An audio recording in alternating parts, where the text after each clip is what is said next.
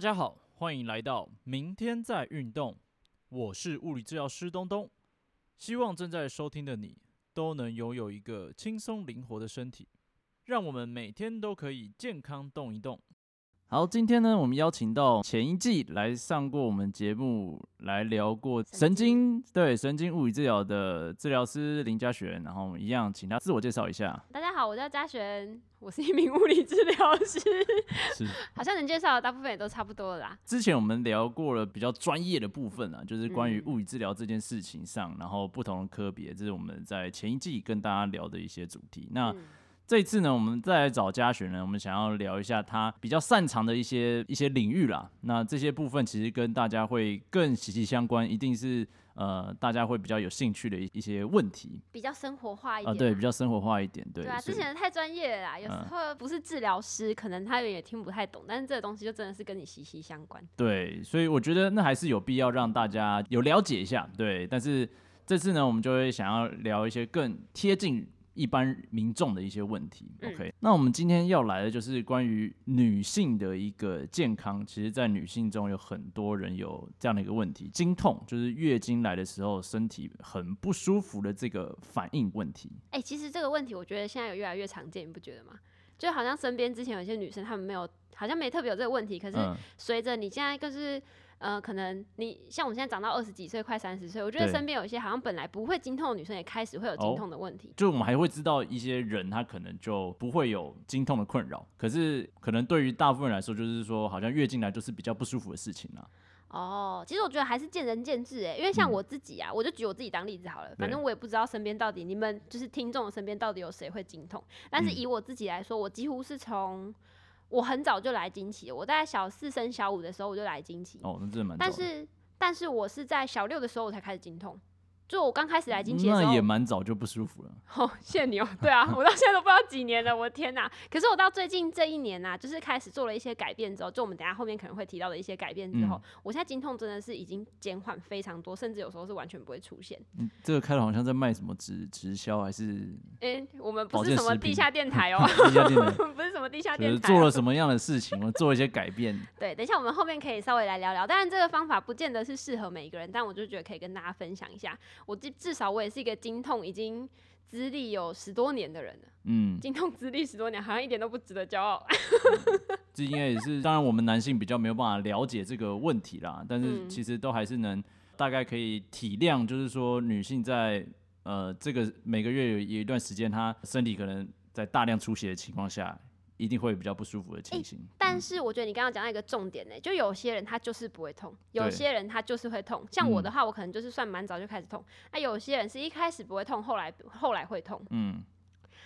我觉得就是不会痛的人，他们其实也很难理解说到底会痛是什么样的感觉对对，嗯我觉得可以稍微跟大家讲一下，就是他那个痛啊，就是跟你一般那种拉肚子那种痛不太一样。嗯他那个痛是真的，你知道子宫在哪边吗？就是在肚脐下面，然后哦你的那个就是阴道上面那边。是哎，让男性男性朋友知道一下大概子宫的位置嗯在哪里，那边会有膀胱跟子宫。可是当你是在经痛的时候，你会感觉那个地方崩到不行，然后就会有一个很闷很闷的感觉。嗯就你知道，你就想象一下，你被关在一个很密闭的空间，然后有人一直灌热气进去，那种很闷的感觉。但是今天是发生在你的肚子上面，嗯但你不会想要拉肚子，你只会觉得有一种就是在绞痛的感觉。你知道有研究有做过，就是关于经痛研究，他们就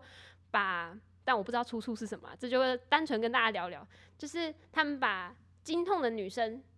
在经痛的那个状态做了一个影像，嗯，然后发现，在经痛的时候，那个女生的子宫就是一直不断的在翻脚、翻前、翻后，然后就是很像毛巾被扭的那种感觉。哦，对，就是应该就是说它一直在重复着可能收缩放松，有点像抽筋那种感觉。对对对，有点像抽筋的感觉。然后嗯有些人就是像我自己的话，我经痛出现的时候，我去摸刚刚跟大家说那个子宫位置的时候，张力很强，就是你会感觉好像有一颗石头装在里面。哦，对，然后你没有办法就是感觉皮肤很松它。绷，那皮很你你会真就是不是皮肤，不是表皮哦，就是嗯你摸你稍微压压的时候，你会嗯感觉好像真有一颗石头在那里。哦，就是会硬硬邦邦那种感觉。对哦，OK，所以那你自己平常就痛到会是什么样的程度呢？你你觉得你是算严重的那那一种吗？嗯，我觉得我算蛮严重的、啊，但是我觉得还是要看状况，就是嗯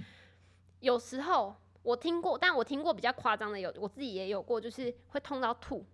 痛到吐哦，会痛到吐，嗯或者是有些人会痛到晕过去。晕过去那种当然就不用讲，那种就是非哦，那常严重。真的很严重。对，但是如果是吐的那种，我觉得倒是还蛮好理解，因为你就是下面一直在翻脚，一直在抽筋的时候，其实你的肠胃也不是很舒服，嗯，对啊，所以哎、所以很多女生经起来的时候也会常常拉肚子，或者是有些人是在拉肚子的时候会不舒服，嗯，是有听过吗？没听过哈，没听过，嗯，想好像好像有听过啊，就是说有些人在她呃月经来的时候，她的这个消化啊跟肠胃，他可能就会比较不好。哎、但有些人说是因为内分泌的问题啊。那我们今哦天就是可以从一些物理治疗，就是跟肌肉组织或者是一些就是位置相关的，对对嗯对，可以从这些地方也可以去探讨。我觉得也是有它特别的地方在。嗯，OK，那我们就是想延续嘉璇自身的这个状况啊，那来跟大家去解释一下，说，诶，为什么月经来的时候呢，身体会容易有这种不舒服的反应？它是可能跟每个人的身体健康相关吗？或者说，诶，比较健康的人他就不会有不舒服，你的身体比较差的话，你就会不舒服，还是说它有什么样的原因造成的？其实我说实话，就是那种出生就是崩土逼经痛的那种人，嗯，跟崩土逼不会经痛的那种人啊。对，其实我觉得这两种人，他们很难用健不健康去评断他们到底为什么有些人会经是痛，有些人不会。嗯但那你说是比较后天造成的那种，我觉得可能就跟我们刚刚前面提到的那些会比较有相关。那我嗯自己的话，其实我一开始就是我还没有读这个科系，到我还没有到这两年有学到比较多东西之前，我也很不明白为什么会经痛。嗯嗯，对我那时候也是觉得说，就是经痛好像就是你妈妈会你就会，然后你妹妹会你也会，就是一个遗传的概念。哦，对但我一开始觉得就是这好像 bullshit，因为明明就有些人有些人就不会啊，啊有些人嗯。他们家明明好几个女生也就那一两个会，哦，但是嗯我后来就是我这两年上的课之后，我觉得看这好像跟遗传有点关系。哦，其实我后来发现啊，因为其实妈妈的子宫结构是会遗传给小孩的，尤其是嗯。女生跟女生之间这种比较比较私密的、比较性器这种遗传的话，它的骨盆的整个形状其实会有点遗传下来。嗯，这其实蛮合理的、啊，就像说你讲身高，哦，对啊，就是你会，长得像爸爸妈妈对啊，妈。对啊，对啊，对啊，所以假如说内在。就是你的五脏六腑也长得像爸爸妈妈的话，有可能肝心脾肺肾也是。对啊，对啊，对啊，所以也可以，其实这也是有点解释到说很多遗传性疾病的一个问题嘛，对啦，对就是对对等于代表就是你的整个基因的表现啊，你的这个染色体啊这些巴拉巴拉的东西，对就是你就遗传下来的，对，然后、嗯。然后因为那时候那时候我上课的时候啊，因为我刚好就是那时候有在上一些跟妇女比较相关的课程，对，然后他就讲到说，其实子宫的形状也是会遗传，就是嗯。骨盆跟子宫的形状都有可能会遗传，所以所以你的妈妈会经痛的话，表示她有可能她的骨盆整个张力就已经是比较紧的状态，那她嗯。又遗传给你，你当然也没有办法是天生就比较放松的。是，那在过去，在古代的时候，都是用自然产，所以当嗯。你的骨盆是没有办法很自然被打开的时候，它的那个活动量不够的时候，你其实是会难产，你会生不下那个小孩，哦，所以会经痛人那时候会很少，因为这种小孩就不会不被自然淘汰了，对，被自然淘汰可是因为现在有剖腹产，现在剖腹产之后，你不管子宫是怎么样的问题，你都可以生得出小孩。是，对啊，所以现在就慢慢开始，我觉得经痛的比例感觉好像也越来越高，或者是有些人他们开始会重视这个话题，然后现在人比较敢讲这些东西，所以你就会觉得好像现在比例有比较高的感觉。因为以前可能啊真的不舒服，好，他就忍一下，或者说他不会让别人知道说他今天不舒服是因为经痛，对啊，这个在古代不是一个很忌讳的话题嘛？就是你不可以讲到“经”这个字，嗯，你也不可以说我月经来，你要说我姨妈来啊，我妈妈来啊，啊对对对还是我婶婶婆婆之类的，随便啊。或者让别人误以为说你可能就是身体不舒服，刚好不舒服，对对对可能跟月月经没关系，就是哦就肚子痛啊什么的。，对但我觉得现代人比较会表达这些东西之后，我觉得这个东西就可以被像现在这样拿出来讨论。嗯哦，对，嗯然后我还想要跟大家聊一个东西，就是我们刚刚讲的是结构的问题嘛。对然后每次讲到经痛的时候，就会有人讲到跟一些饮食比较相关的问题。对啊对啊，就是吃冰的这件事，到底为什么有些西医说吃冰的，照理说应该不会痛，对。然后中医说呃吃，冰的，会我觉得都有啦，都有，就是也有中医说吃冰也没关系，那也有西医说要注意这件事情。对对对，就我觉得我后来自己发现啊，就是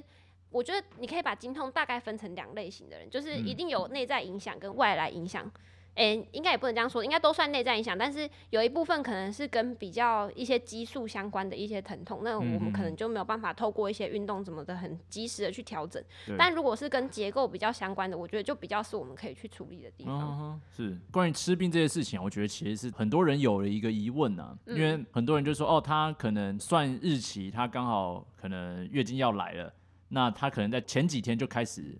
避免吃生冷的东西，哦，嗯，然后或者是说，哎、真的，当然月经来的时候，他就他就他就可能就有过往经验是，他可能吃到冰的东西之后，可能不是故意的，就是吃了冰的东西之后，发现哎、可能这个月经原本是很很顺的，然后就哎、就变得不顺，或者说就是开始身体有些不舒服。那这个的话，你觉得有什么样的一些关系吗？还是只是单纯可能有其他因素影响？嗯，只能说这一块我或许也还不是说很专业，因为毕竟这个东西到底是或否，也还没有人有个答案。对，只是我以我自己自身的经验来说，我确实在以前经痛的时候，就是吃冰的都真的有让我更痛过，也有曾经让我的月经变得比较不规则过。嗯，但是我觉得吃冰这件事情啊，它不一定是直接导致经痛的原因，是，因为我其实到我最近这，因为我刚刚有说我这一两年我比较重视某些部分之后，其实我嗯有尝试说，就是你知道，就是就很我个性就很就是这样子，我就想说，哎、不会痛嘞，那我就来试试看，在月经来的时候吃冰看看，嗯然后就哎干、真的也不会痛哎，怎么这么神奇这样子？所以我觉得也哦不见得说就是吃冰就一定会痛，但我觉得对很多人来说，就是像你刚刚说，就是他会有一些记忆点，对所以他觉得哦吃冰就会痛，他可能就他就觉得怪怪的，对，就吸引力法则有没有？你觉得会痛，那我就让你痛这样就是 有点心理作用嘛。对对对对对，我觉得有一点嗯点这样啊。嗯，对，但或许他也是有可能有一些实质上影响，只是因为我对于这方面比较不熟悉，所以我也讲不出个什么东西。嗯，那身体健康这些事情呢，就是说，呃，有些人他因为不一定是每一次的月经他都会同样的不舒服，嗯嗯，那可能哎、有几次特别不舒服的时候，他可能会去观察说，诶是不是身体比较不健康？对，是不是可？能那时候刚好他身体比较差，或者是说他有在做比较压力比较大等等的，哎、我觉得这件事其实真的会影响哎，嗯，就是他，我们先不说，就是嗯、呃要怎么样去评估什么什么样叫健康？但嗯是如果你今天是一个压力比较大，或者是你睡眠不足的情况下，我觉得是真的比较容易会有身体不舒服。你就从肌肉组织或者是一些筋膜组织来讲好了。当你的情绪很低落，或者是你根本就没睡饱、没吃饱、精神很差、压力很大的时候，你的组织张力一定都比较强啊。嗯，那它比较难放松的时候，当然我觉得经痛就比较有可能会出现比较现。容易发生，是对对对。，OK，对啊，我觉得可以从这部分去想，就是一般人觉得你好像整个人会变得比较，嗯、张力比较高，该怎么说？就是你会觉得你整个人好像肌肉很紧绷，没有办法放松那个状态。通常那个时候月经来的时候都会不太舒服。就是身体的状态这件事情，还是会跟月经来的时候，因为月经来的时候基本上也算是一个身体感觉相对虚弱的一个状态，嗯嗯，所以等于说，哎、假如你的身体也相对比较不好的时候呢，那当然好像又有点加成的一个效果的那对啊，种感觉、就是你的情绪已经很不好了，然后又又有压力，又 有又压力什么又有些鸟的时候事来，对啊，嗯妈的，谁这样子放得了松啊？对不对？嗯，是。那我们常常听到一些缓解经痛的方法，嗯 OK，那其实最常见的，比如说暖暖包啊、热敷，然后到吃巧克力啊什么的。OK，、嗯那嘉雪有没有听过？大概有哪些方法？还有你觉得这些方法的这个实用性是如何？我跟你讲，我刚刚不是有跟你说我是一个经痛资历很久的人吗？是，我几乎什么方法都试过了。嗯就是从我还没有读这个物理治疗开始，然后呃还没有读物理治疗之前，到就是我小六开始，小六第一次痛的时候，我妈就跟我哥说：“你快去买那个巧克力给他吃，他吃巧克力就不会痛了。”妈，嗯我跟你说，吃下去更痛，痛到不行。我那时候痛到完全没办法走路。我那时候开始我就不相信巧克力 这个东西。但我是没听过吃巧克力会更痛。我觉得有些人真的会诶、就是不知道嗯你可能对他抱太大的期待，结果后来发现他吃去根本没屁用。是，我觉得吃巧克力这件事根本就有待商榷，他也不知道是不是真到底是的可以让谁谁他不痛说吃巧克对，力这是都市传说一号哦，巧克力是都市传说一号。然后再来就是都市传说，还有那个啊，就是你在月经来的时候热敷，会不会比较好暖暖包啊，你都喜欢塞暖暖包啊？对对对，但诶、但是我觉得它这个东西就比较有一点根据了。嗯，对，巧克力的话我不知道啦，可能是热量从里面来嘛，我也不清楚。反正嗯暖暖包它是一个比较外在的东西嘛，对就是你真的加热，你真的就是从外在去加热。我们刚刚前面好像有提到说，就是经痛可能有一些人他们不是比较不是结构性的问题的话，我觉得暖暖包嗯对这类的人来说可能效果就不大。但是如果对你真的是一些譬如说肌肉组织张力的一些问题，就是比较偏嗯向结够的问题的时候，我觉得暖暖包效果就还不错。嗯老实说，我在这两年就是做这些调整之前，我也都是用暖暖包。我后来真的放弃，就是因为一开始的时候，我大概国中、高中的时候，我都吃经痛药。嗯，然后后来就觉得，因为我跟你讲，那止痛药会吃到真的是你剂量越吃越高。我刚开始的时候就吃一般一般那种普拿疼就好了，嗯然后到后面的时候，就普拿疼真的已经开始没用了。没用了，嗯然后没用之后，你就要开始吃一些止治神经痛的药。对然后神经痛的药吃，它就要搭配那个胃药吃，所以它其实药效是越吃越强，越吃越强。哦到后面我就告嗯诉自己说，哎、不行哎、而且又开始读就是医医疗相关的科系之后，我就觉得哇，我以后感觉就会去洗肾，很可怕哎、我不想装瘘管在身上。所 以就对身体的负担感觉就是很大了。对啊，对啊，所以我后来就觉得，就是吃止痛药不行之后，我就开始想说，那不然我们用一些比较物理的方式。然后我自己就尝试过热敷，热敷其实我觉得效果还不错，但它就会是比较短短效性的，就你热完哎比较温暖，那时候可能会比较好。但是之后它可能隔一天，或者是你可能休息一段时间，你比较累了，你又没睡好的时候，它又会跑回来，哦，那个痛又会跑回来。嗯，而且其实暖暖包不可以直接接触皮肤，你要隔一层嘛。对对对，你要可是要隔一层，你要怎么固定在上面？哎、是不是有那种腰带啊？就是这样你说暖暖包腰带吗？之类的，就是可以塞这种热敷包进去的，是吗？我不知道有这个东西有这种东西吗？这个东西西听起来好 fashion 哦、就是不管你是要冰敷还是热敷，就是可能一般常见的那种冷热两用的那种，就是像一个绷带可以固定在那然后边？对对对对对，就是它就可以缠在身上那种的，这样还要跟你的衣服要搭起来，你可以塞在衣服里面的，就是让外面看起来就会有一个皮带的样子，对，会。凸 一块，不行，我觉得不行。还有都市传说三，你知道吗？就是嗯除了你刚刚说的那种什么吃巧克力啊，然后热敷啊，还有一个就是瑜伽的下犬式，它是叫下犬式吗？就是就是你有点像是跪着，嗯对。然后就是手一直往前延伸，对，就有点像趴着，然后就然后屁是身体往股翘起来嘛，对对对，屁股翘起来那哦动作，就是很多人都对，说，大哎，瑜伽家可以就是不不清楚可以 Google Google 一下，对对对，就是他这个动作，其实在很多有过经痛的人应该都有听过，就是瑜伽说做这个动作可以有效的减缓经痛。哦，这我倒没听过，但我嗯。跟你说，我觉得见仁见智，有时候效果还蛮有限的。因为其实我们刚刚不是前面有说到，有些结构性就是组织张力的问题的时候，透过运动可以去调整。但是你会发现，其实那个动作它只有特定拉到某些位置，对，它并不会说是很均匀的，再把你整个骨盆做一个牵拉开来的动作，而且它是一个静态的动作。对，所以它当然不可能拉到很全面的东西。嗯所以如果你今天需要去延展开的组织不在那一个姿势，就是可以帮助你的地方的话，那我觉得它对你的帮助就很有限。我觉得应该比较直观的，他的想法是说，因为大部分人可能经痛肚子还是主要不舒服是在前侧啦，就嗯，是对，前侧，他可能背部相对来说可能还好。那刚好这个下人式的动作比较是让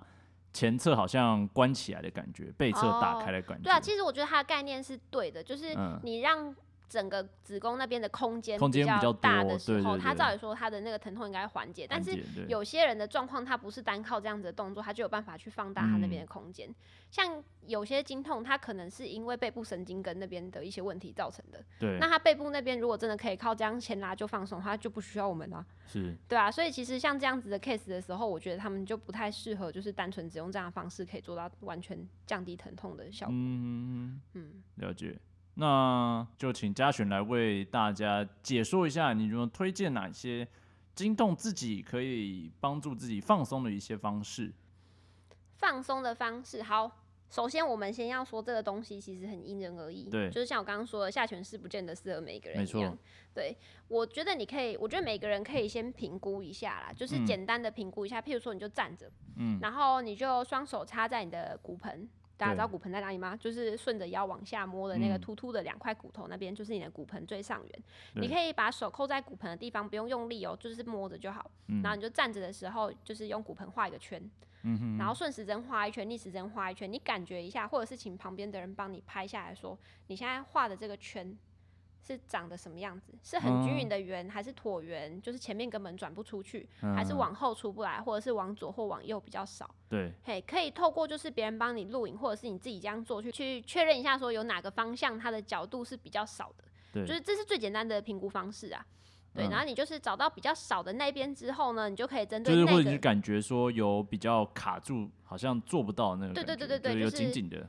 我我觉得现代人大部分都是前侧会卡住，因为我们的坐姿生活形态啊，就是用电脑、办公室啊什么的，然后平常的学生可能也都是坐着居多，所以嗯他们其实很多前侧的那个髋关节那边都会蛮卡的。嗯，像我嗯自己的话是右边卡住，对而且其实很多人就是你在做这个动作的同时，你也可以稍微去思考一下，你是不是曾经有哪一边的膝盖或者是脚踝曾经有不舒服？对，因为通常是骨盆的问题，它都会一直往下延伸到膝盖或者是脚踝的位置。嗯所以像我举我自己啊，因为我就不讲其他我遇过的案例了。就是我自己的话呢，我是在上蹲式马桶的时候，只要蹲的比较久一点，大概超过十分钟吧，就你知道有时候便秘的时候要蹲很久，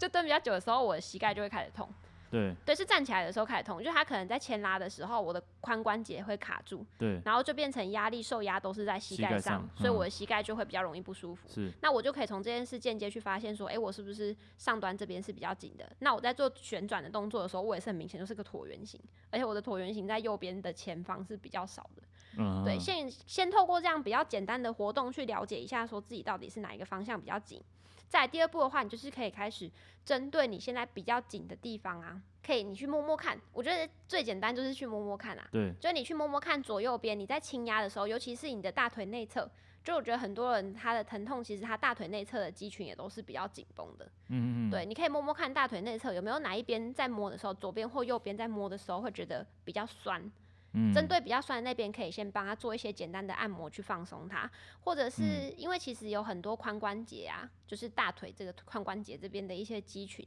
特别是其中两条，就是我们讲比较专业一点，可能就是梨状肌跟闭孔内肌这两条肌肉，它也嗯是跟骨盆会相连在一起，所以其实有很多骨盆这边张力不均匀，可能也跟髋关节的角度不够有很大的关系。是，对，所以你说有没有什么方法可以让你完全去改善或者去调整经痛的话，我觉得你先从学会把骨盆打开开始。嗯对，比较简单的方式的话，你可能可以先躺着的时候，诶，刚站着是你去评估它哪一边比较紧嘛。那再来的话，就是你在放松它的时候，你可以先躺着，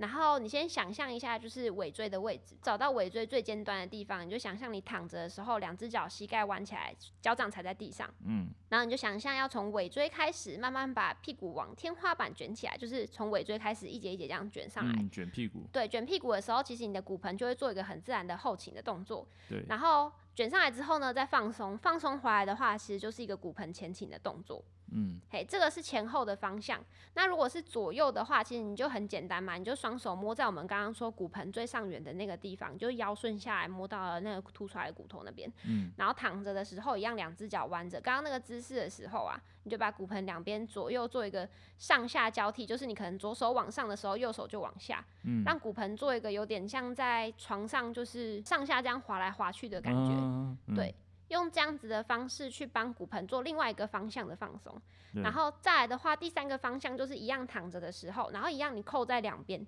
然后你去想象一下，要让右边的骨盆往天花板上去，